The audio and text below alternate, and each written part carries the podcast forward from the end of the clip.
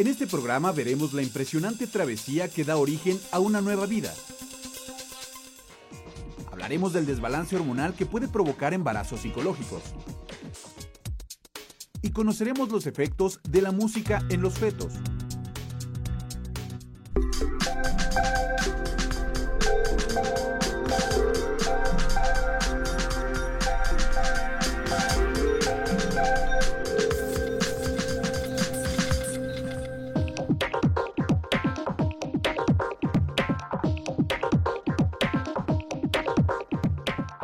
Bienvenidos a Factor Ciencia, yo soy Alejandro García Moreno y el día de hoy me encuentro en una joya arquitectónica en pleno corazón de la Ciudad de México.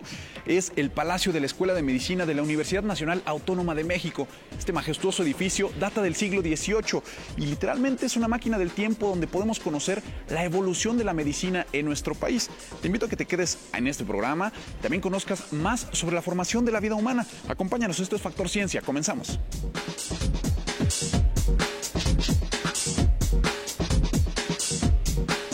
Nos encontramos con Nuria Gallán. Ella es responsable de servicios educativos aquí en el Palacio de la Escuela de Medicina de la UNAM. Nuria, muchísimas gracias por recibirnos. Gracias por visitarnos.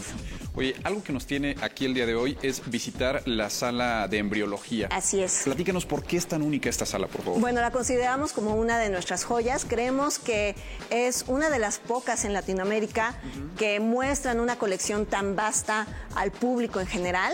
La mayoría de los especímenes son en total en una vitrina muy grande que tenemos acomodado cronológicamente son 20 especímenes, son 9 de la etapa embrionaria, que justo esa etapa son diminutos y son muy pequeños y difíciles de obtener. Entonces, en realidad es una experiencia magnífica poderlos verlo físicamente y después el resto, los 11 son ya de la etapa propiamente embrionaria y que nos van narrando paulatinamente cómo va desarrollándose el cuerpo humano dentro del vientre materno. Es, es interesante porque al entrar te encuentras una línea de tiempo física de las 40 semanas de, de, de Es del muy interesante, si empieza a partir de la semana embrionaria, todo lo que sería la fecundación la narramos en un video porque sería difícil ¿no? Claro. demostrarlo físicamente. Sin embargo, se puede ver paso a paso cómo el cuerpo se va desarrollando, se va madurando, va creciendo ¿no? y va evolucionando a través de estos especímenes y también de la narración muy precisa que tenemos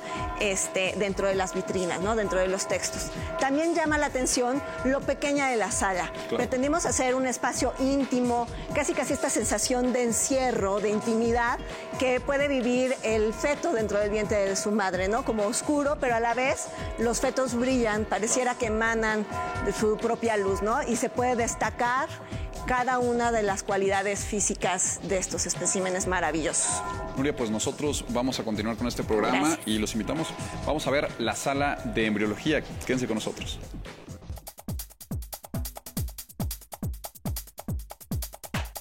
Y ahora sí vamos a conocer la sala de embriología, una exposición única en su tipo donde vamos a poder ver con gran detalle todo el proceso de evolución que tiene un feto dentro del vientre de la madre durante estas 40 semanas de gestación. Acompáñenos.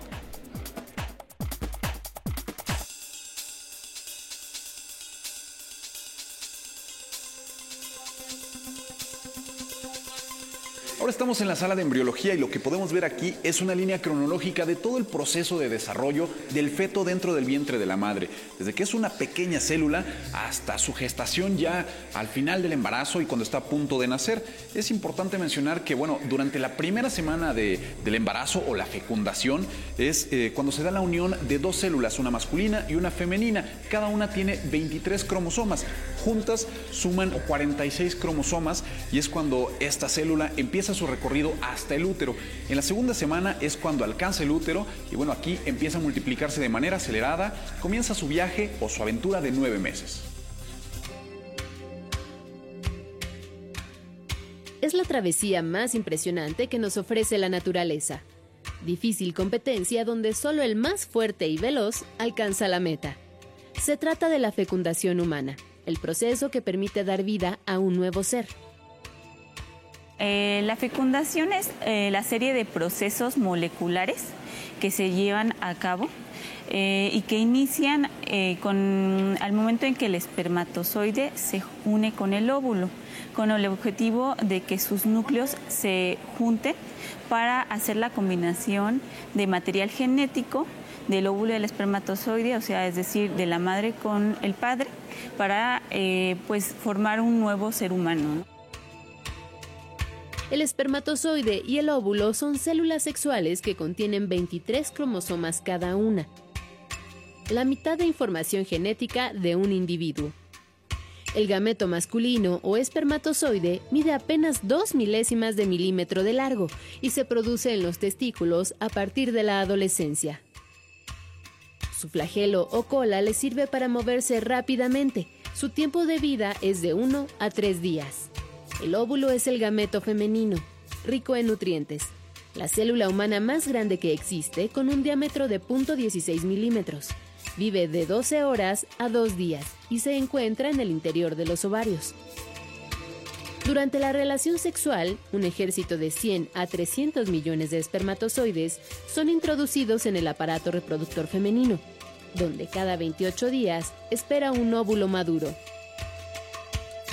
el espermatozoide es depositado dentro de la vagina y tiene que pues pasar lo que es el cuello de la matriz, tiene que pasar lo que es la matriz o el útero, tiene que llegar hacia la trompa. En promedio, los gametos masculinos se desplazan contracorriente a una velocidad de 2 a 3 milímetros por minuto, un auténtico récord si se considera su dimensión. Son millones para garantizar que uno pueda fecundar el óvulo. El resto de ellos mueren en el camino. A fin de ayudar a los espermatozoides, algunas células que rodean al óvulo liberan progesterona. Esta hormona les inyecta energía e indica el camino correcto. Cuando un espermatozoide rompe la pared del óvulo para introducirse y fecundarlo, ninguno otro puede hacerlo. Lo primero que sucede cuando se unen es que juntan sus núcleos ¿Para qué? Para que se combine esa información genética y entonces este, al momento en que se combina esa información genética, se combinan sus cromosomas. Eso va a hacer que de esa unión, que ahora ya tenemos 46 cromosomas, ya empiece a dividirse en dos células, en cuatro células y así sucesivamente. La nueva célula o cigoto se divide en tantas células hasta convertirse en una mórula, una estructura parecida a una mora que bajará hasta anidarse en la matriz. La trompa de falopio tiene en su interior como unos eh, pelitos que llamamos nosotros cilios, que es lo que, digamos, ya empuja al óvulo hacia el útero. Ahí comienza otra transformación que da origen a un embrión, que se desarrollará durante nueve meses hasta formar un bebé único, distinto a todos los demás, formado por miles de millones de células.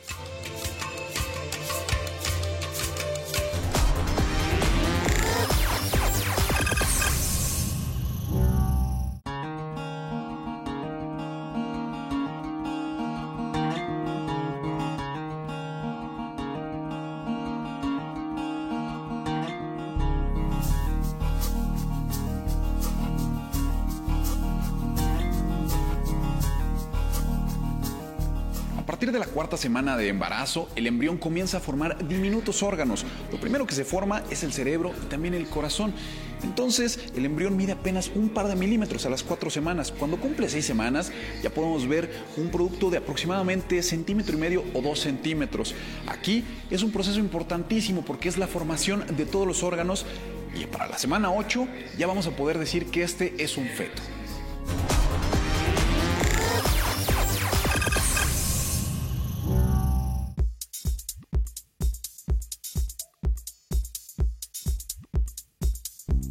Continuación te presento una patología psicológica que induce en las mujeres cambios físicos similares a los que se experimentan durante el embarazo.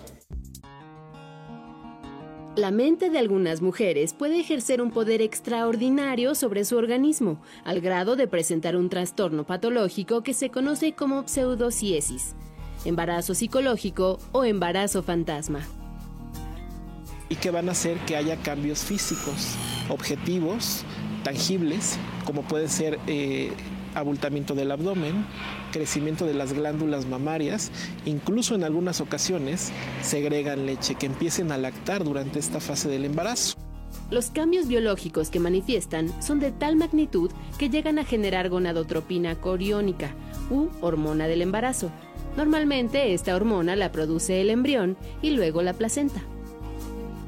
Esta hormona se produce en grandes cantidades y a su vez desencadena que se produzcan otras hormonas a, mayor cantidad, como son las principales dos hormonas femeninas, los estrógenos y la progesterona.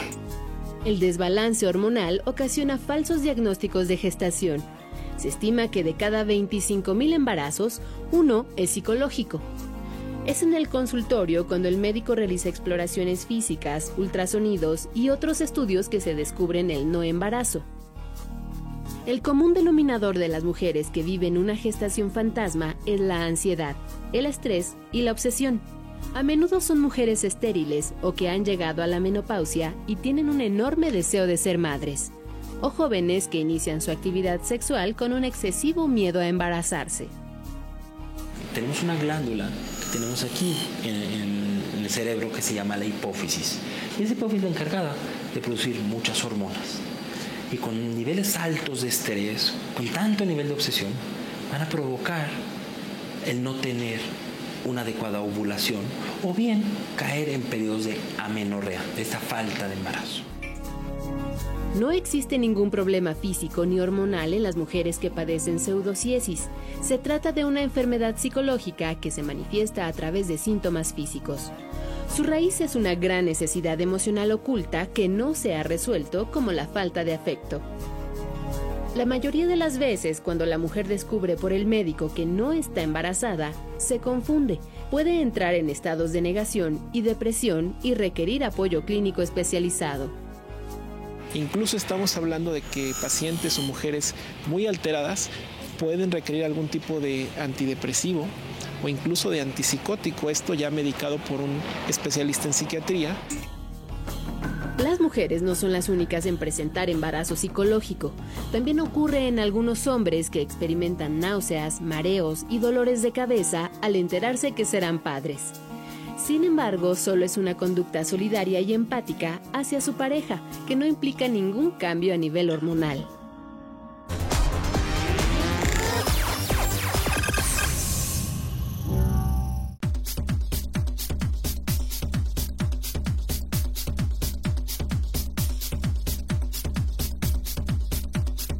En la semana 9, el feto comienza a desarrollar sus extremidades, tanto sus manos como sus pies. Su cuerpo es bastante flexible porque el esqueleto está formado todavía por cartílago. Es a partir del tercer mes cuando este cartílago se comienza a convertir en hueso y se empiezan a definir los dedos de las manos y de los pies.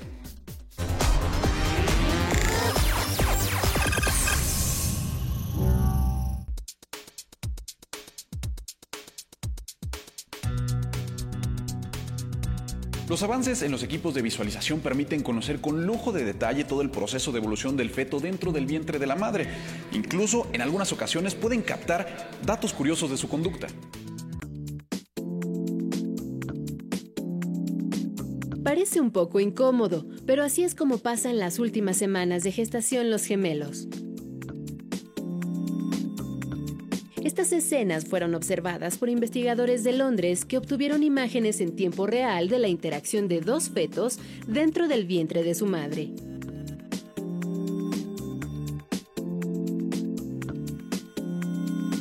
La técnica permite conocer a detalle la estructura de los bebés meses antes de nacer. Esto puede servir para detectar padecimientos congénitos de forma temprana.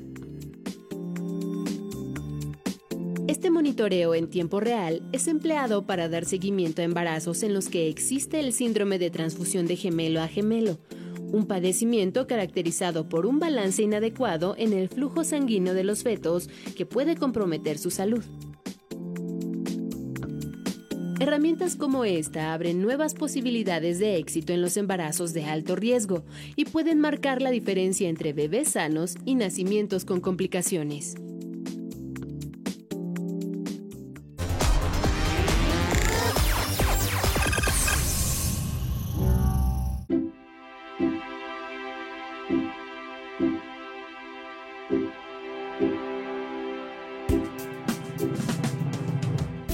Crecimiento dentro del útero entre el tercer y el quinto mes es impresionante. Para el quinto mes, el feto ya está completamente definido, sus extremidades están muy detalladas, sus órganos han evolucionado muchísimo. Aquí ya es capaz de sentir, de escuchar, incluso se mueve mucho más. Para el sexto mes, su piel está cubierta por una pequeña pelusa llamada lanugo que pues, sirve para protegerlo del líquido amniótico. En el sexto mes, también sus pulmones son lo suficientemente capaces para respirar fuera del útero.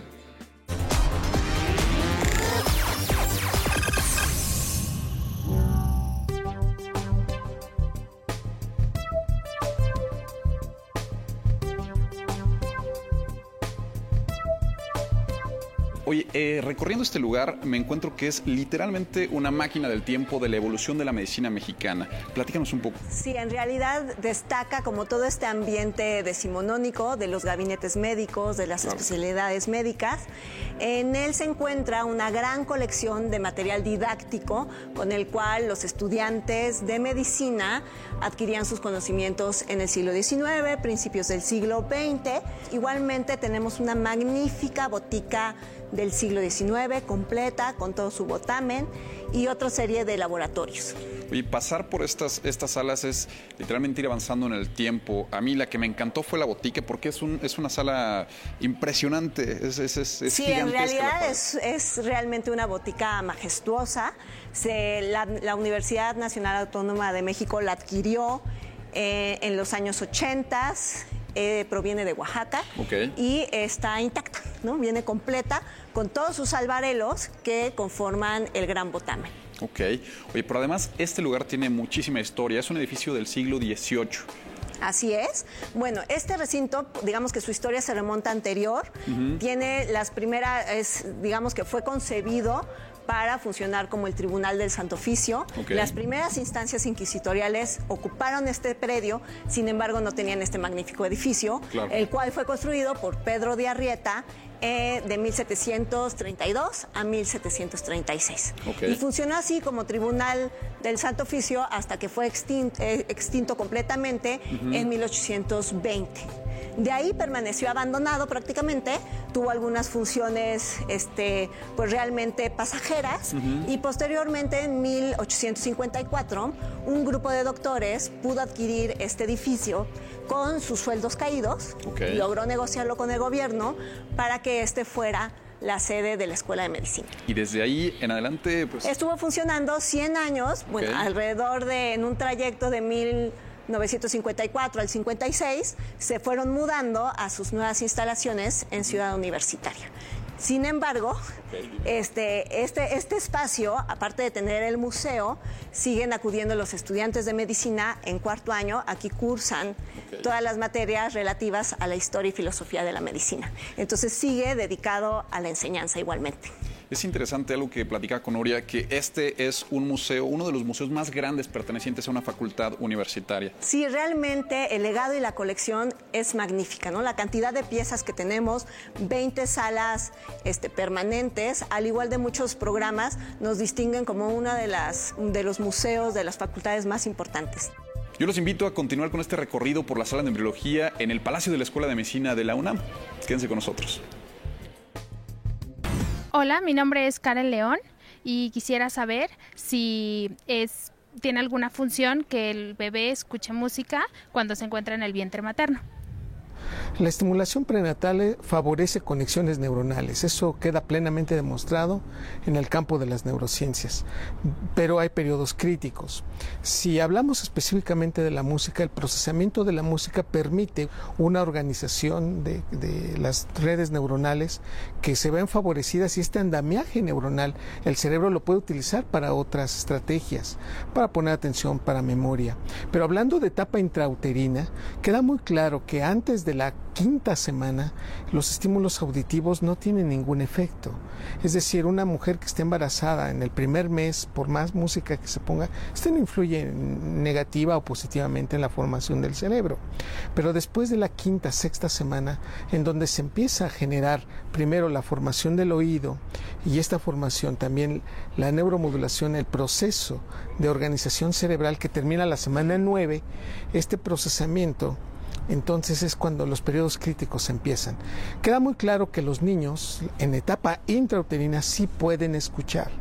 Y lo primero que se escucha son sonidos de frecuencias altas.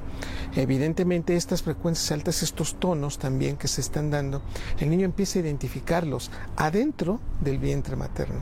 Haciendo una comparación en la escala ontogenética, es decir, comparándonos con las especies, los lobos, por ejemplo, escuchan desde los primeros meses, desde el primer mes de vida intrauterina. En cambio, los seres humanos empezamos a escuchar solamente algunas frecuencias y lo que sí queda claro es que escucha perfectamente a partir del sexto mes, séptimo mes, la voz de su madre.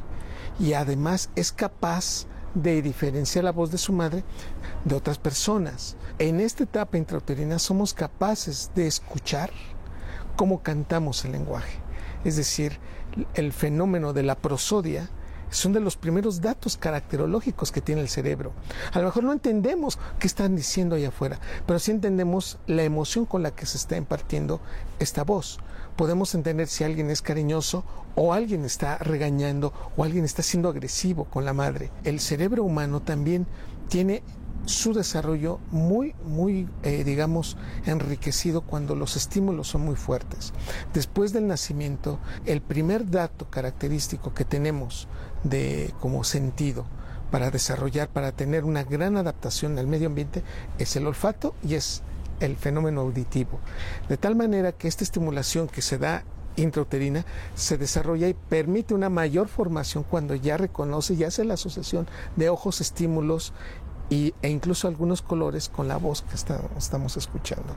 En la década de los 80 se puso de moda el efecto Mozart, en donde decía que entre más temprano del embarazo se pusiera Mozart, era capaz de reorganizar redes neuronales e incrementar la inteligencia. Si bien la música puede estimular, no genera un incremento en la inteligencia, eso es un hecho sí puede ayudar a reorganizar redes neuronales. Imagínense nada más que cuando escuchamos una música que nos gusta, con altos tonos, con frecuencias repetitivas agradables, con una letra que nos estimula demasiado, las redes neuronales, entonces, esta activación se sobrelapa y nos hace activar mucho el cerebro. Tal manera que ese proceso se logra en etapas intrauterinas, pero de nuevo en periodos críticos. Cuando lo hacemos entre el quinto y sexto mes, esto es muy, muy breve y muy poco, pero después del séptimo mes, esto sí favorece muchísimo esta activación y que evidentemente sí queda muy claro que permite una mejor organización neuronal cuando se estimula en edades más tempranas, incluso en la etapa intrauterina.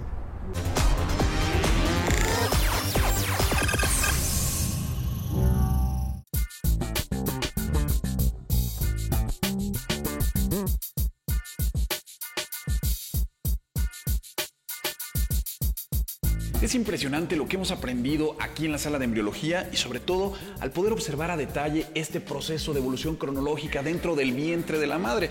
Estamos entre la semana 30 y la 40, es decir, entre el octavo y el noveno mes. Para entonces el bebé ya está perfectamente formado y el anugo que tenía en la piel, es decir, esta pequeña pelusa que lo cubría, ha desaparecido prácticamente por completo. Ahora lo que está haciendo el bebé es nutrirse, ganar peso y prepararse para venir al mundo.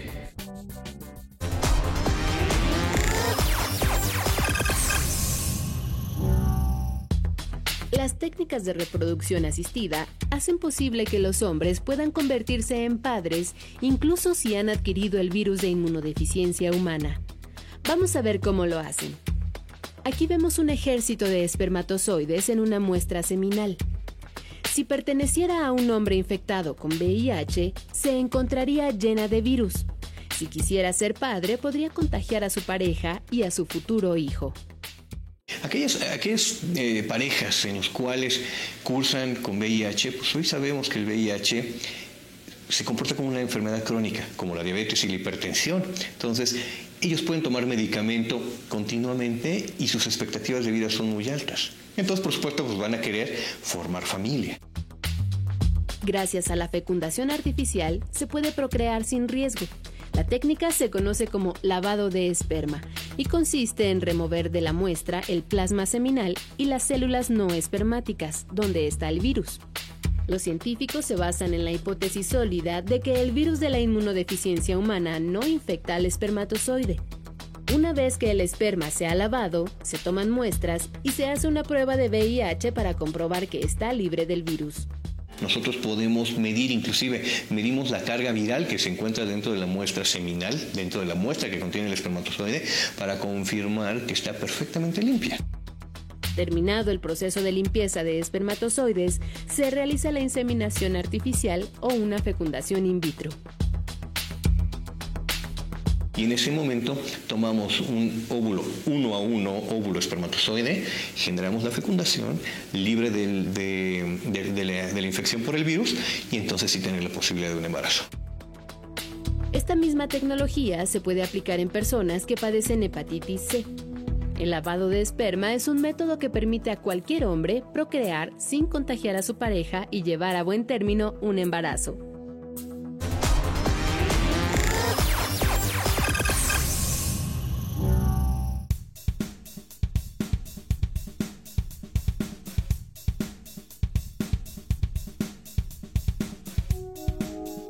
Espero que hayas disfrutado de nuestro recorrido por la sala de embriología en el Palacio de la Escuela de Medicina de la UNAM, aquí en el Centro Histórico. Yo te recuerdo que puedes seguirnos en Twitter, Facebook, visitar nuestro portal o descargar cualquiera de nuestros programas a través de iTunes. Y no olvides que seguimos investigando lo que ocurre en el mundo de la ciencia y la tecnología para llevarlo hasta tu pantalla. Yo soy Alejandro García Moreno y esto fue Factor Ciencia. Te espero la próxima semana.